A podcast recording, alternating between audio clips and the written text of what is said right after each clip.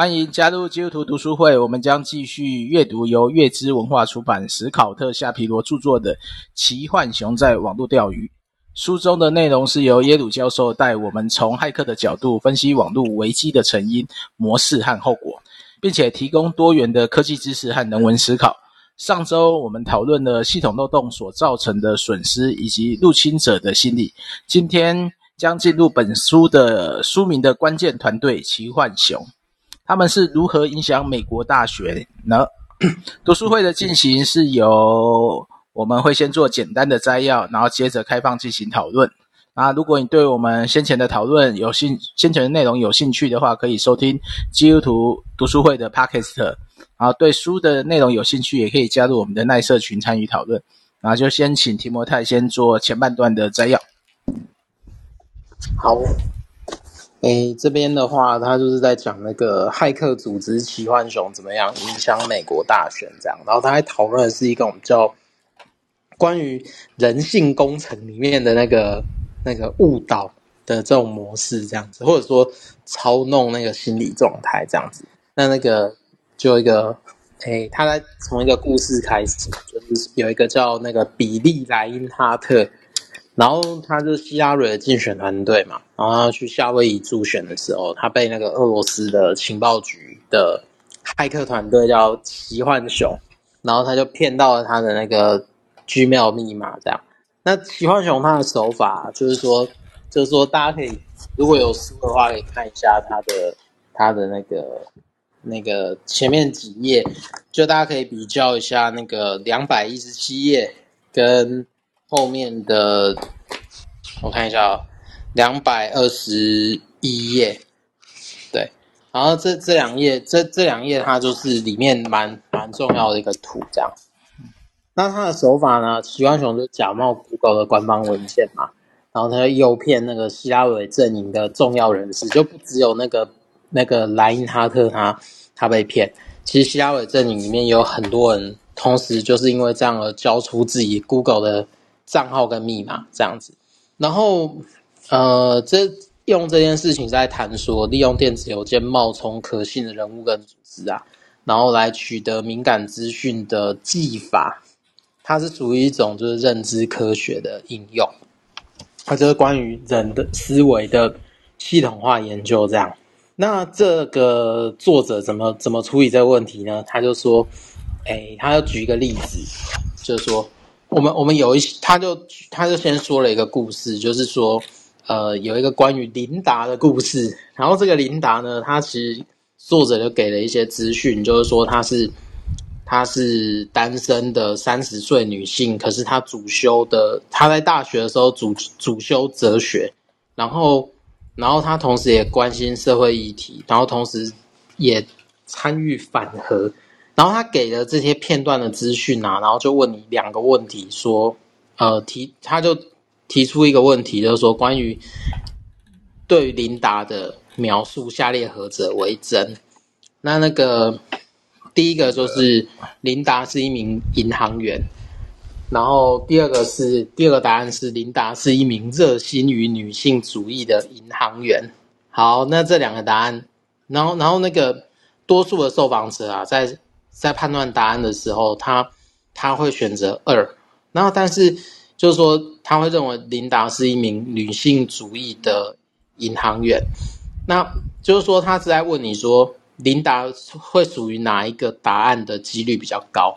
那那那个如果说如果诶以受访者心理心理学的状态来讲是正常嘛，但实际上这个判断是非理性的，因为他会违他。他这个判断会直接违反很多交集率的原则，比如说，呃，好，这个这个就不讲太复杂，就是说，琳达是一名银行员的几率会高于琳达是一名热心于女性主义的银行员，他他的就前者几率会高于后者这样子。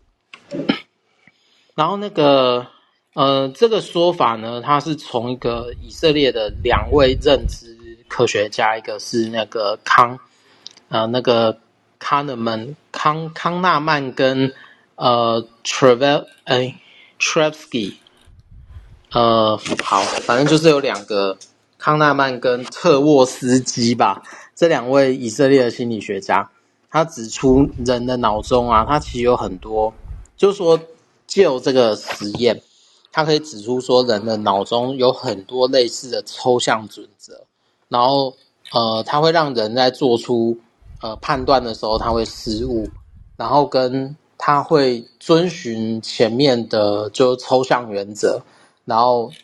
然后，然后因此说明人在 做判断的时候，他是缺乏理性的。那这两位科学家他就挑战了说，挑战的一个观点就是说，人会依照理性形成的信念，然后来做选择。可是呢，这两位科学家他们眼中，人类他不是天生的统计学家或经济学家，所以他就提出了一个概念叫杰斯，叫做呃，如果。外文的话，它叫做 heuristics。然后 heuristics 这个假设，就杰斯这个假设啊，它在它在解释的是人思考和选择的时候，他内在的那个心理机制。然后呃，他其实就在讲啊，就是说人他会为每一种事物来赋予刻板印象，然后就是说这个刻板印象代表我们对某一件事物的想象。那如果我们被问到说这件，比如说，比如说我们呃被问到的某一件事情，它符合我们对某些特定事件的想象，就是有多少几率为真的时候，就是说我们对某一个事件的想象啊，大概有多少几率是真的，那人就会拿出他在记忆当中的刻板印象来跟这个事件做比对。然后，如果这个事件跟那个人的刻板印象越接近的话，就越有可能被认为是真的。然后，所以呃，就康纳曼跟那个特沃斯基，他将这种判断方式称为就代表性的杰思这样子。对，它代表性就是说，啊、呃，它有点像是说，我们人脑为了，比如说人为了躲避呃掠食者，然后他会。在脑中有特定的掠食者或是入侵者的影像，然后当你去看到那个影像的时候，你会马上把它联想成说你现在应该要逃跑，就是说你嗯，比如说你看到可能类似狮子的影子，或可能类似蛇的那个绳子，那就会直觉的反应说，等一下会有危险。那所以这某种这这就是在解释那种代表性解释这样。那当然，人不是天生的统计学家嘛。可是骇客他用的就是这种认知科学的方式去去骗你，这样。那，诶，奇幻熊他怎么做呢？他就是去改变 Google 官方的警告模式。那官方的警告模式啊，我们就可以看到说，呃，在两百二十一页这里，就是它它是一个参考，然后它只会告诉使用者啊，就是说那个呃，就是。不是，就是非账号所有人，就是嗯，没有拥有那个账号的人，可能，呃，他不会告诉他说他知道你的密码，他只会指出说，呃，这个账号侦测到可疑活动。可是奇幻熊啊，他就在两百一十七页这里说，呃，有一个不是你的人确实盗取了你的密码。然后他会强调说，这个威胁从哪边来？他会 他特别会指出一些地点，这样。那利用人的解释啊，然后这封信件，他其实人的脑会去补说这个威胁到底有多大，然后这个信件就会看起来越来越权威，这样。然后当然在网络上啊，就是说那个视觉上的那个效果是不可靠的。可是呢，他又没有其他线索的状况下，这种奇幻熊的手法就很容易骗到。骗到就是就就很容易钓到鱼啦，这样。那这里就另外讨论一个东西，叫可得性的杰思吧，就是这种它叫做 availability heuristics heuristic，就是说当一个东西越来越常见的时候，它就很就越越常见，它就越容易留在记忆里面，然后它就会下意识被人下意识的认为是它是一个普遍的现象，所以。呃，当就是人啊，他如果说是否呃，就是说是否容易记忆，跟是否这个事件是普遍普遍性，是这件事件是否普遍，它它中间是不是存在一种关联性？那这个就是说，媒体它其实就是利用这两个事物，来来在在这个地方，就是试图操作，然后影响判断这样。那当然，为了触发这种这种效果，然后奇幻熊他就说，他你你大家可以看那个二二一七页，他就会直接告诉你那个攻击的 IP 来自乌克兰。然后那个，然后他会这样写，其实有另外一个原因，就是说他为了强化这件事情的刻板印象的可信度，然后他就强调说东欧是网，因为第一个原因是东欧是网络犯罪的大本营嘛。那第二就是二零一四年的乌克兰，它只要它爆发了欧新欧盟的示威以后，俄罗斯它就会不断对乌克兰使出网络攻击这样子。然后其实你只要把乌克兰跟网络攻击这两件事情放在一起，然后即使乌克兰它不是攻击主要发出的源头，那就比如说可得性的解释，它不会去判断里面的那个来龙去脉，它就会把这两件事情放在一起。然后就会让人家觉得说，呃，就是乌克兰那边发出来的攻击这样子。对，那还有最后一种就是说，这可情意解释 （affect heuristic）。然后他其实在讨论说，人会把一些针对风险效益的问题代换成关于情绪跟感受的感受的这件事情。那这种思考运作的方式，它不会让你去思考说，我对这件事情有什么看法，而是它会变成说，我对变成你的思考会变成我我对这件事情有什么感觉。那所以情意结思这边呢、它可能会让人去期待说，呃，效益的问题，呃，比如说，呃，做某件事情它会产生很很大的成效，然后可是它也会使人忽视那个风险这样子。呃，他只要他他其实在讲说。当骇客那个网页出现的时候，呃，其实你你你有你有两个做法，一个是你直接从直接去把 Google 的呃直接把 Gmail 的呃改账号的网址找出来，然后你就从里面去修改密码，那你就会有两个选择嘛，就是你看到骇客的那个网站，一个是你直接点他的那个钓鱼的网址进去，然后第二个是你直接回到账号的源头去改，那那就是说，呃。比如说，如果当奇幻熊挑起说你你这个账号被入侵是一个风险，然后我觉得很危险，我要马上从这个网址连进去改的时候，你就已经中招了。这样，那所以反正他就说，时间的压力啊，就是会造成说这种情意绝思结思对于决策的影响。这样，那这就是一种这个操控的情绪。这样，那。最后，他谈到了一个奈及利亚王子的诈骗信。他那个呃，怎么讲？他其实规则就是这样，就很有可能你会收到一封信，他自称是某个呃某个地方的王子，他流落在海外，然后他有一大笔钱，只是那一大笔钱你要呃怎么讲？你要比如说付他跟，你要暂时救济他，比如说几千块的美金，然后然后等他事情完成之后，他会有丰厚的答谢。那这个新版就叫奈及利亚太空人，就是说他就假装自己是太空，他就骇客就应该不是骇客，就是说诈骗的信件他会这样写说是个奈及利亚的太空人啊，然后在九零年代的时候。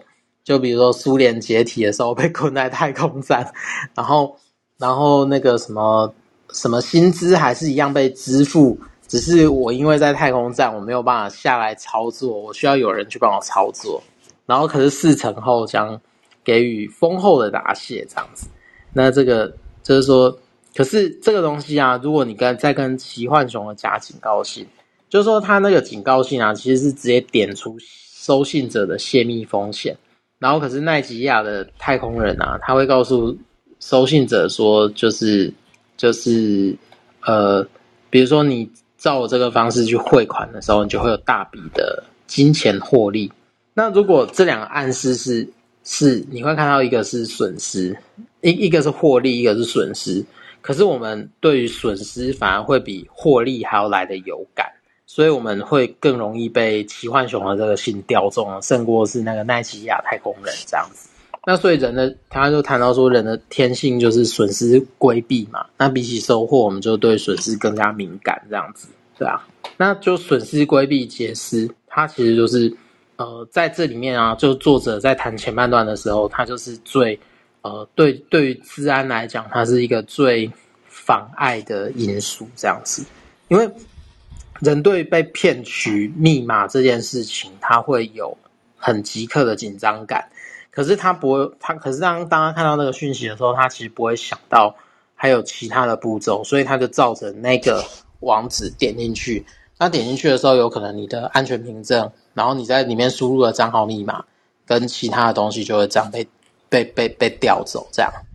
那因为对啊，因为你是输入到一个网网网站里面，它也不会马上在你主要的网站上改账号跟密码，所以其实基本上你的账号跟密码就就这样被被拿被拿走，这样。哎呀，好。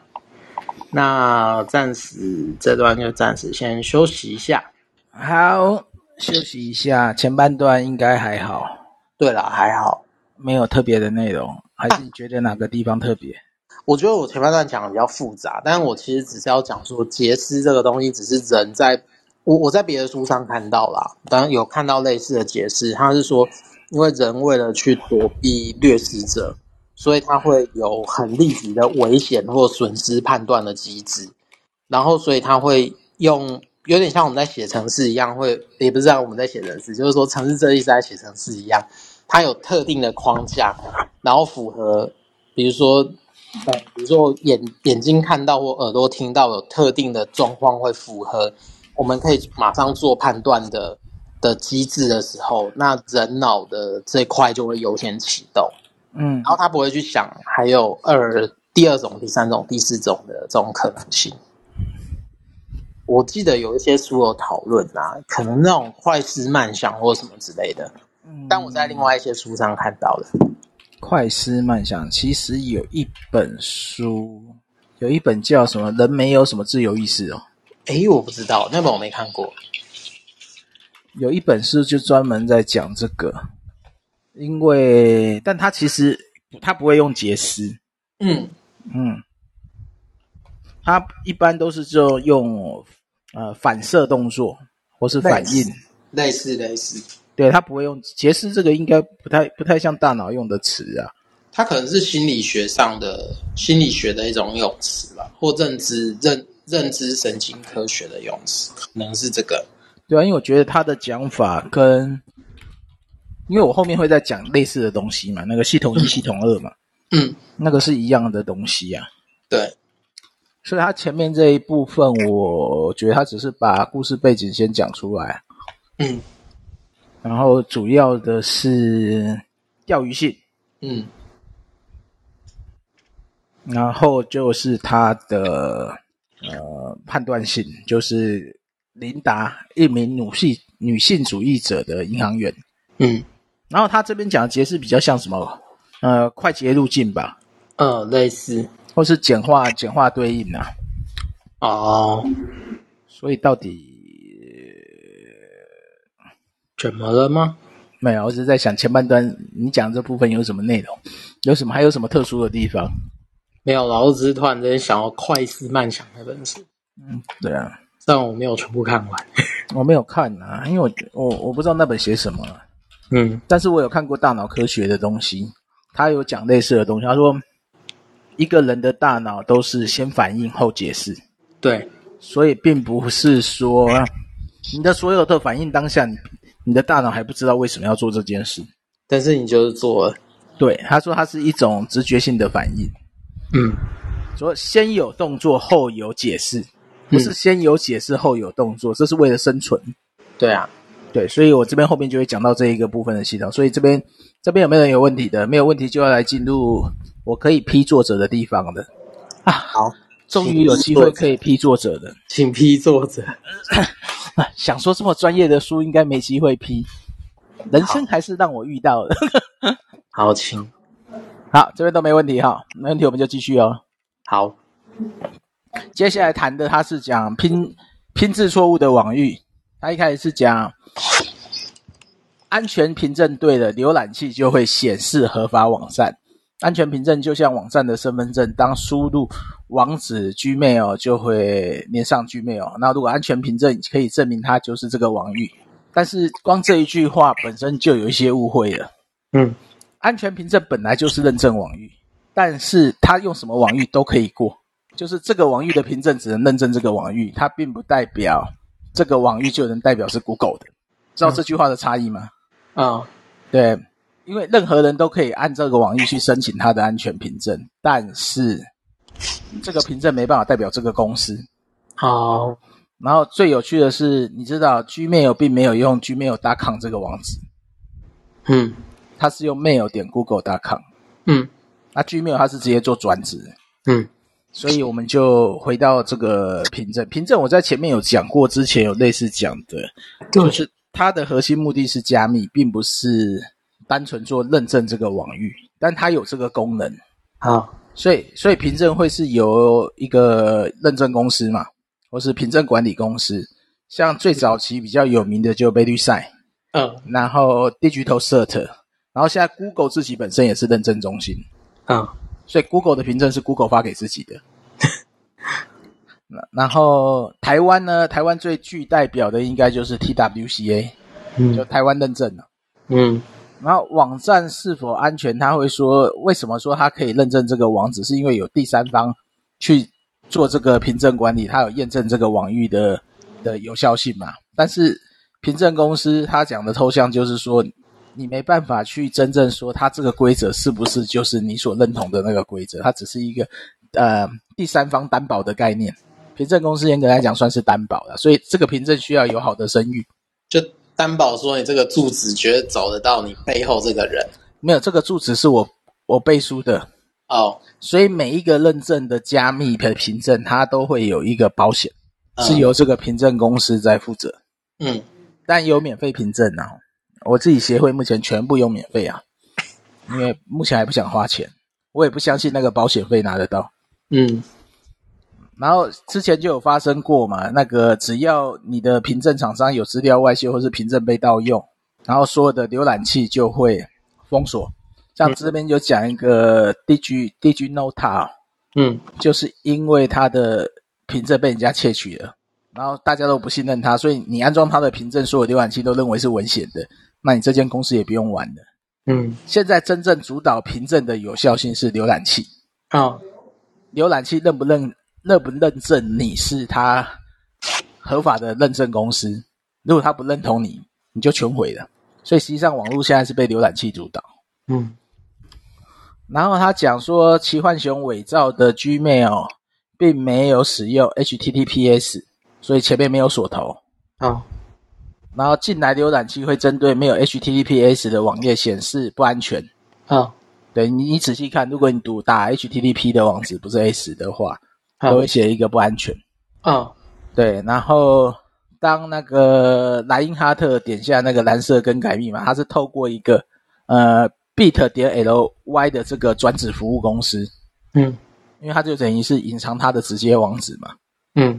那先给大家一个提示，一般公司所发的信不会用这种转址去处理，哦，对，除非是内容。一般重要的他不会用这个，因为转址背后转的是什么，你无从判断，除非是内容。像这种认证都是直接给网址的，对，对，尤其是那种什么认证信啊、更改密码，你你仔细看那个网址是不是属于公司的。所以他这边就有讲嘛，他转出去，他其实不是一个 account accounts 的那个网址，前面多一个 O 嘛，嗯，他就是用一个变造的方式，但是刚网该网站因为没有安全性凭证，无法判断。有没有问题？这件事他讲这件事是不成立的。嗯，我同样可以让前面那一个网址注册凭证。哦，所以它 HTTPS 也是过，也是安全。所以安全凭证没办法证明网址是否有问题。所以他这一章讲的东西是有问题，你还是要看网址本身，而不是看有没有那个凭证。嗯，那凭证有分等级啊，我这边讲的就是书中没有讲的凭证，我们一般有分三级：DBOV 跟 EB。嗯，DB 就 domain name 的认证，就网址的认证，嗯、所以它不管你背后是谁，你只要是持有这个网址可以完成验证，你就可以挂上这个凭证了。嗯，对，你只要拥有它的管理权，就可以做这件事。然后 OB 呢，你要去认证你的公司，你要提出你的公司注册资料，所以你们在网域上是可以，呃，我教大家看呐，但是手机没办法看，iPhone 把这个东西拿掉是很不道德的。嗯，对，现在 iPhone 你没办法看到凭证，但如果你用电脑的话，电脑浏览器网址前面不是都会有一个锁头吗？嗯。那个锁头点开，你去看它那个已进入已建立安全连线里面，点进去就会出现一个凭证有效。再点开，你就可以看到这个凭证的资料了。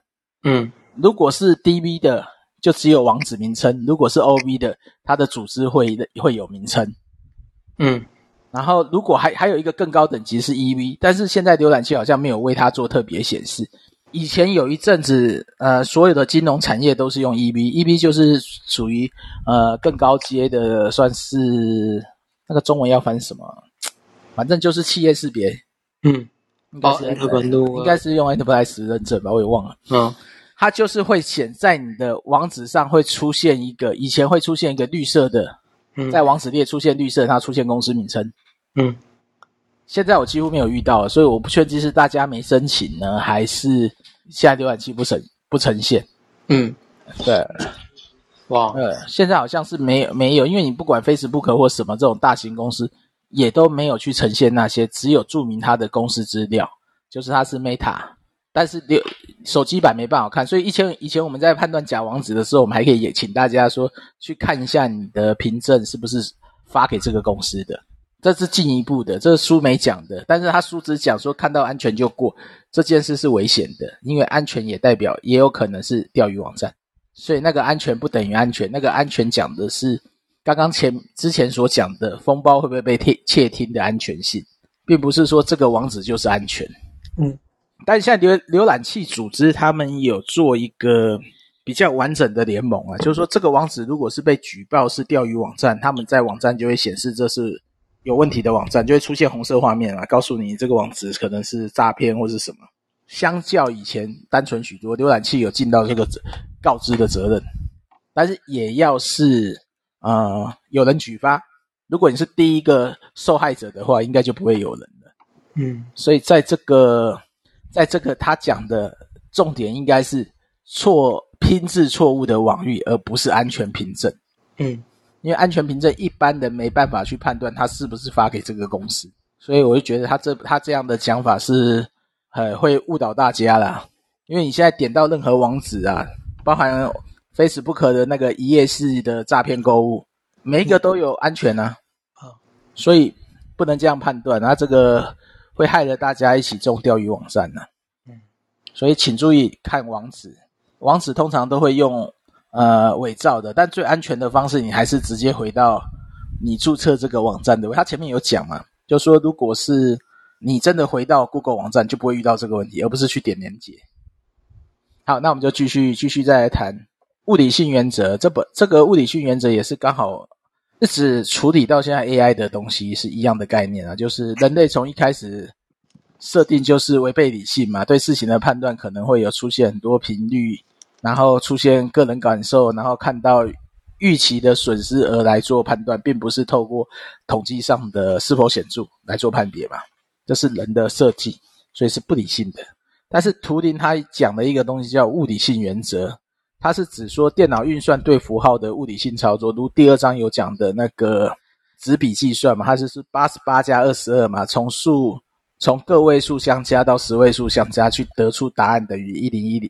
一一零嘛，所以他会用那种移动的方式去把一带到前一位，然后再去加八加一加二加，那么一加八加二嘛，又会再进一位就变一一零。它是用一个呃平行位移的方式吧。然后图灵就是使用这个纸笔运算的模式去做类比电脑运算，然后发现三个基本动作就是解读纸带，然后纸带上写放符号，然后以及纸带移动。就做出了这个思考的判断，所以这就想为什么一个只遵循呆板的物理法则，却可以执行一系列与心灵无关的操作，却仿佛出现有质的结成果。然后他讲原因就像说，运算其实重点是在于顺顺序，例如说音乐不是来自个别音符，而是音符之间的联系。然后机器机械运转，它可以是每一笔每一个步骤都很基础、很琐碎、很单调。但是以正确的顺序排列以后，就会产生如自信般的成果。所以图灵就想出这个运算的背后的基础的物理行为，然后然后这个物理行为就是阅读、书写和运动。然后数位电脑程式呢，也透过堆叠堆叠大量的程程式码，然后运用这样的结思，而不单纯只是说这样的平移的概念，就是不是进位，有点像进位的概念，它并不是，它是说预测说，假设说你已经算到这一个了，他推测你要的结果是什么，就会直接跳去他预估的执行了，所以就减减快，那个加快很多速度。然后接下来就是刚刚讲的那个大脑的问题，一号与二号系统啊。嗯，他这边就讲一个说，当我们看到一个绿色条状物，大脑会直接用一个抽象的选择去启动，然后准备面对威胁，你可能就会先跳开嘛，但是你不知道为什么会跳开嘛。所以说，如果是蛇，你这样跳开可以，可能就是保命的。但是如果你你发现是条水管，顶多就出糗嘛。所以心理学的理论就是说，思考和选择是采取双重历程。所以认知过程它有两个系统，一个是。一就是追求快速的反应，我们一般比较常说的就是反射动作，不需要经过大脑。然后二是说，一号没办法马我马上判断，他会丢到二号去判断逻辑跟分析，然后再看进行什么动作。但通常都是先动作后后判断嘛，因为一号已经做了，然后告诉二号我做了这件事，然后他去他再去告诉他一号为什么这么做。所以说先动作后解释啊，这是。大脑运作的一个模式，所以你需要建立大量的所谓的解释，或是建立大量的反应，才会让你的各种东西更加熟练。这这是大脑一个很有趣的双重历程。然后骇客也就是运用这个操作使用者的概念，它的设法就是让你一号系统启动，然后直接产生错误的判断，然后同时又不会去刺激到二号做判断。他可能二号觉得判断没有错就。就不再去做进一步的修正，然后他，所以他一般会用设计比较吓人的警告啊，或是引发收集收件者所规避可以规避解释啊，或是说排除威胁的想法，就跟前面前前几章提摩太讲的。然后现在我们就知道，骇客就是在这个他有两招嘛，就前面前面几章他讲的就是用二项性原则嘛。然后再就是用所谓的这本书现在我们讲的这一章的物理性原则，所以骇骇客的说法很像推力，他想要改变我们的选择，只是他改变，只是改变的目标不是我们的福祉，而是他自己的利益。然后下一章就会太谈，透过这一章讲的这些结思问题、误导问题，如何去触动整个希拉里团队的一号系统，然后串。然后造成误导，然后造成的一个串联性的反应，所以他下一章就在讲那个急杀链了。啊、oh.，一群人集体上当。所以大概这一章就到这里。所以我大概啊，我今天讲的部分就是他在整个 HTTP 的 S 的认证上是有一些错误的说明，所以我们还是要回到好好仔细看网址。现在钓鱼网站很多。然后正常状况不会随便发通通知给你。如果你你会收到通知，通常只会说你呃，官方的通知啊，只会说你的账号被盗或什么，不会不会给你一个什么什么年结去改。现在都不敢给年结的，一个是大家不信任，另外一个就是诈骗太多了。对，好，所以讲到这边有没有什么问题？啊，我讲完嘞，今天讲的好快啊，好开心啊。我觉得今天这个很很对啊，我嗯，我我是用那个心理状态去理解啊，比较容易，对啊，比较容易理解这一章。没有，我们就讲诈骗问题嘛。你知道现在一堆人遇到 Facebook 诈骗，就是收到那些讯息，说你的账号有什么问题，然后你点进去，看起来就像 Facebook 的网页，你就登录账号密码的。嗯，然后他就取得你的账号密码，就可以拿来登录。这是这是目前一样是用这种呃一号系统的错误去诱导你，但我觉得他不能完全说一号系统呢。对，他其实还是二号系统的判断错误诶。嗯，因为他他直接点选也是因为他认为他已经判断说他认为他需要。嗯，我自己觉得那个不是一号，一号其实是很反射的，但是他是蒙蔽二号，让你没办法准确思考，嗯，而是去判断说这三个原因产生的，我我我用怎样的方法可以最快解决？同样是杰斯的概念呢、啊？嗯，那我觉得他这个他这一章用用大脑去解释，我觉得不完整，是因为他还是牵扯到误判。嗯，他误判的功能实际上是系统二号的功能，不是系统一号。嗯，好，有没有人有什么问题？关于这一章的诈骗案例，有的话可以开麦先讲。哈哈，哎呦，今天没有人开麦，哎呀，不错哦。这张其实算蛮难的，也不不难呐、啊，但是就是说，就是说他他要讲，可以讲的很细细碎。但我要问你，你有没有收过像奈吉利亚的这种信？有哎、欸，奈及利亚有，我有收过。他什么什么类似的内容？什么内容啊？怎样的内容啊？我看看我今天有没有收到哈。我不是有没有收过，我是看我现在收到哪一种。你就知道我收了多少多少东西。你都有在 update 这些东西。这样，所以我记得我前天才收到一个。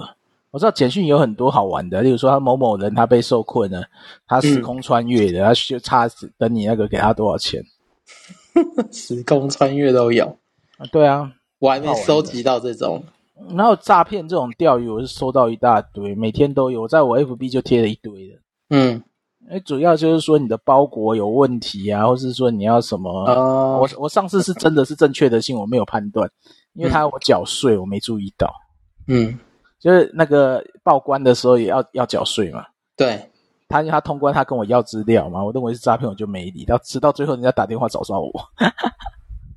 你知道诈骗诈骗久了就会变成这样，嗯，什么东西都当做诈骗，这是好事还是坏事啊？不知道，因为我之前啊不对，因为因为因为现在那个，因为现在那个报关这种关税啊，他他会用另外一个东西 Easy Way 去去处理，所以、嗯、所以所以我通常都在 Easy Way 处理完后我就不管它了，就包含就是入关啊、钱缴缴。缴钱啊之类的。嗯，哦，今天没有收到诈骗信，不错不错不错。每天有收不完的诈骗信是很恐怖的。对啊，然后还有什么呢？你要收到什么好玩的？今天看起来没有。嗯，今天全部是垃圾广告为主体。嗯，对，今天没有什么诈骗信可言。之前还有说什么他是什么哪一国的国王啊，然后被囚禁啊，那种新闻事件他都会跟上哈，你知道哈？我靠，我都收过各种神奇，那也有收过什么什么他是什么某某人的什么基金啊，他要捐款给我们，然后请跟他联络，这蛮神奇的哈。对啊，对啊，我今天我今天的信太安全了。所以今天，嗯，今天应该主要就是讲这个吧，诈骗问题嘛。然后黑熊会补说：“真没有人生乐趣。”对啊，没有啊，就诈骗大概就这样了。我觉得不要乱点信就对了的，然后也不要乱点，需要乱点连接。对，然后还有现在奈也会被盗用，FB 也会被盗用，人家传给你的讯息，你还是要先求证一下。嗯，啊，我知道我收到最多的诈骗信是最没营养的。现在最流行的是那个什么，说你的账号已经被我入侵了，我有你的密码，然后我我在我我在你的电脑已经安装了一个监视，你你晚上所做的一切，或在成人网站看成人网站所录制的画面都在我的手中，请付了多少钱到到另外一个什么加密货币的银行账号？嗯，我每天都有收到这种信。嗯，对，然后最厉害的是哦，有的他真的会给会打出你的密码，很多人就会怕了。啊。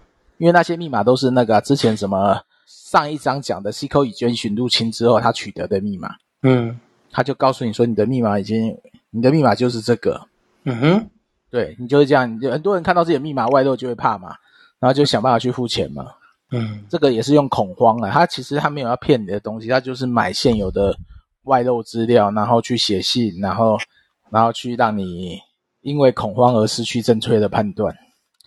这个我昨天还有收到这种信，对啊，对啊，对男生比较有用哦，真的，还是女生也有用，不知道。好，今天还没有有没有人有什么问题的？没有问题，我们今天就早点收工吧。下礼拜我会考虑一下要不要转到论群。对啊，好，等一下有人留言，怎么了？帮忙念一下，跟各位分享，我十二月会去珍珠家园志工见习，是因为之前参与此读书会的茶室女人心，然后到现在很感谢，谢谢各位。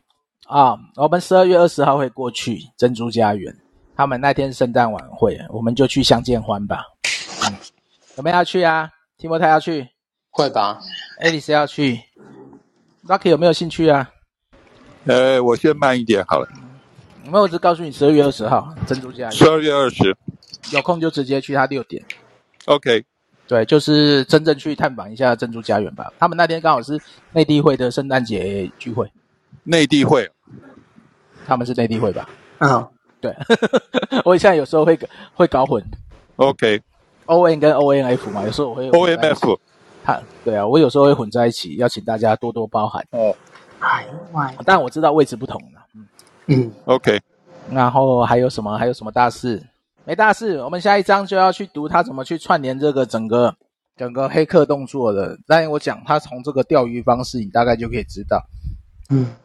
当你的账号密码被人家取走以后，然后那时候还不流行多音认证，嗯，所以你就会造成你的资料可能都会被他看光，尤其是那个之前希尔顿那个事件就已经显显示出一个危机，就是当你所有的东西都网络化以后，你的账号密码被取走，等于是你的人际关系网络、形式力，甚至往来的内容都可以被窥视。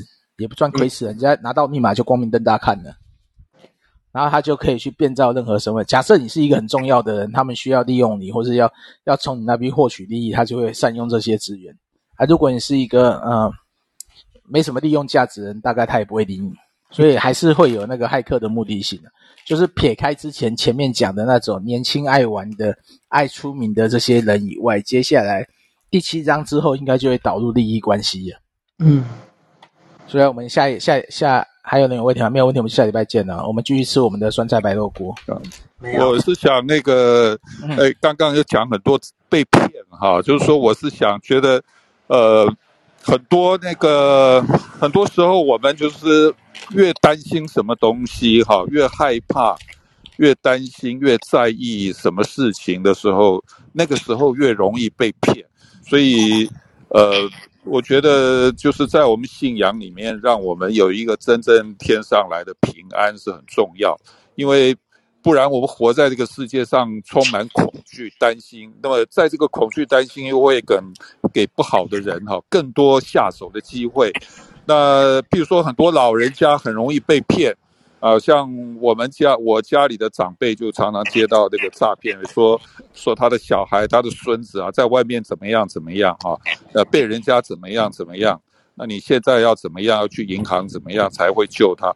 就是说，的所有的老人家这个听到这个都会害怕、会紧张，说万一是真的怎么办？因为那个这些坏蛋就是抓住这些啊，这个在家里面等候小孩回来的这些。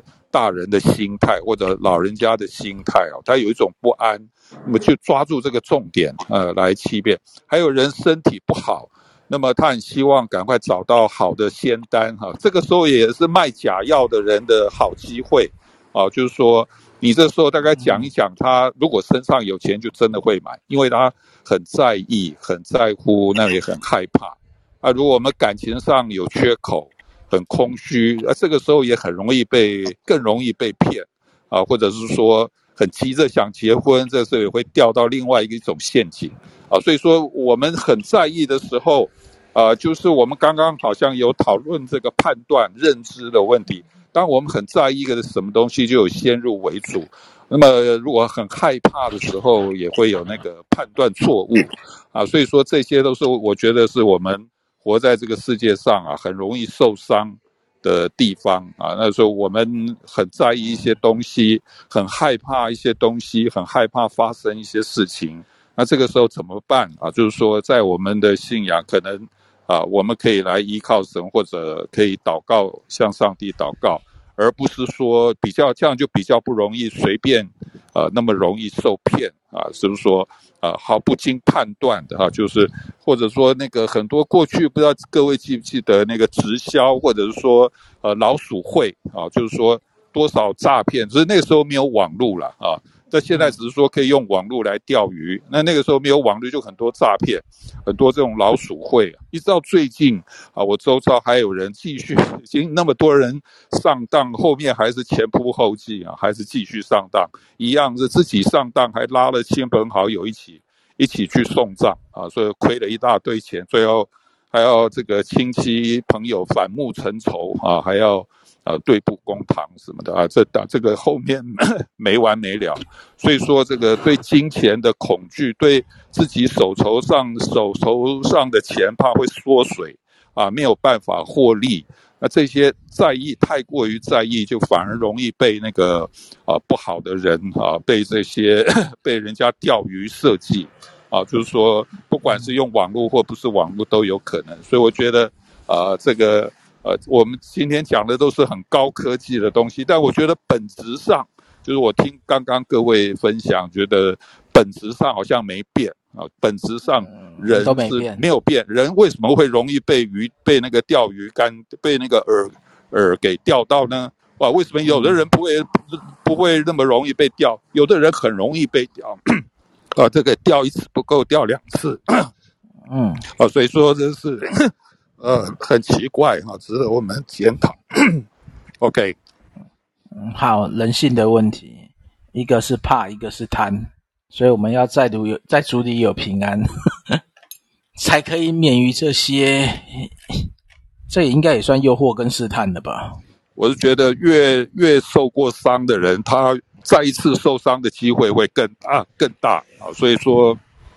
所以我们看到很多恶性循环的那个现象在我们周遭，哈，是说，因为他受过伤，会很在意一些，或者很怕什么，那么这个东西又成为他再一次受伤啊，再一次受骗的那个呃的成本本钱了哈，机会又更大。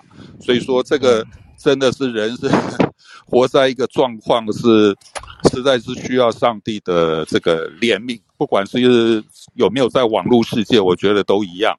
啊，就没有网络的时代，我们一样有社会的网络，啊，有 一样有电话可以联络，啊，是一样的状况，这样。嗯，没错，嗯。好，还有没有什么问题？我这边是没有了。哎，等一下，有有什么？息啊，没有。好好，那就这样，应该没有。嗯，没有啊。大家说，祝各位十二月圣诞月平安。对，平安很重要。嗯。被诈骗有一个主要原因就是没有平安。对啊，对，收到任何东西，不要先做第一回应，先去求证。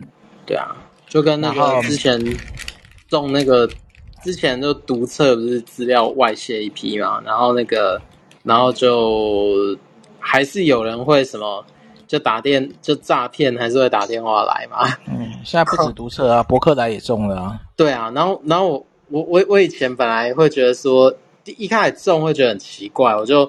我就先我，但但那个时候其实就直接就打那个，我就直接打那个反诈骗的那个专线嘛，然后他就说哦，这是诈骗，然后然后然后接过几次以后，大概就知道了啊，对啊，他你打过去很少会说他不是诈骗的，他会说他是什么警察机关啊，然后他是什么银行啊，然后什么的，然后实际上我打过去，他们就说那是诈骗，对。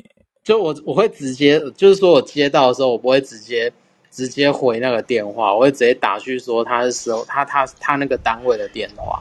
嗯，打单位电话 OK，但绝对不要用他传来的讯息去回拨。对，我不会我不会用那个东西去回拨，嗯，那其实就可以看出它里面的问题了。对，哎呦我有收过 Spotify 的，嗯，也有收过 Apple Pay 的，嗯，也有收过中国信托的。我每天都有好多这些信呢，我是不是被锁定了？可能你是重要人士什么之类的。好了，我们就稍微推一下中华电信的服务了，没有业配，但是可以提供给大家参考。中华电信它有一个服务叫治安舰队，然后还有一个叫做也是家庭的家庭守护守门员，它本身会去过滤不良网站跟骇客跟那个钓鱼网站。如果自己没有判断能力，可以考虑去跟电信业者申请这个服务，他们帮你先做第一层过滤。但是这个过滤也是要有有有被举发的，曾经有人举发过的才会有，最新的一样抓不到。嗯，所以可以考虑申请看看呢。我会觉得，因为我们很多事情是没办法自己判断的。那当然，我就算我做这一行，我也是。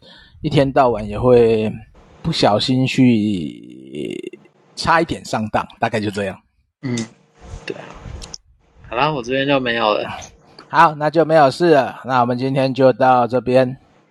好，好，各位晚安，我们下礼拜见。晚安，祝大家平安，拜拜。拜拜拜。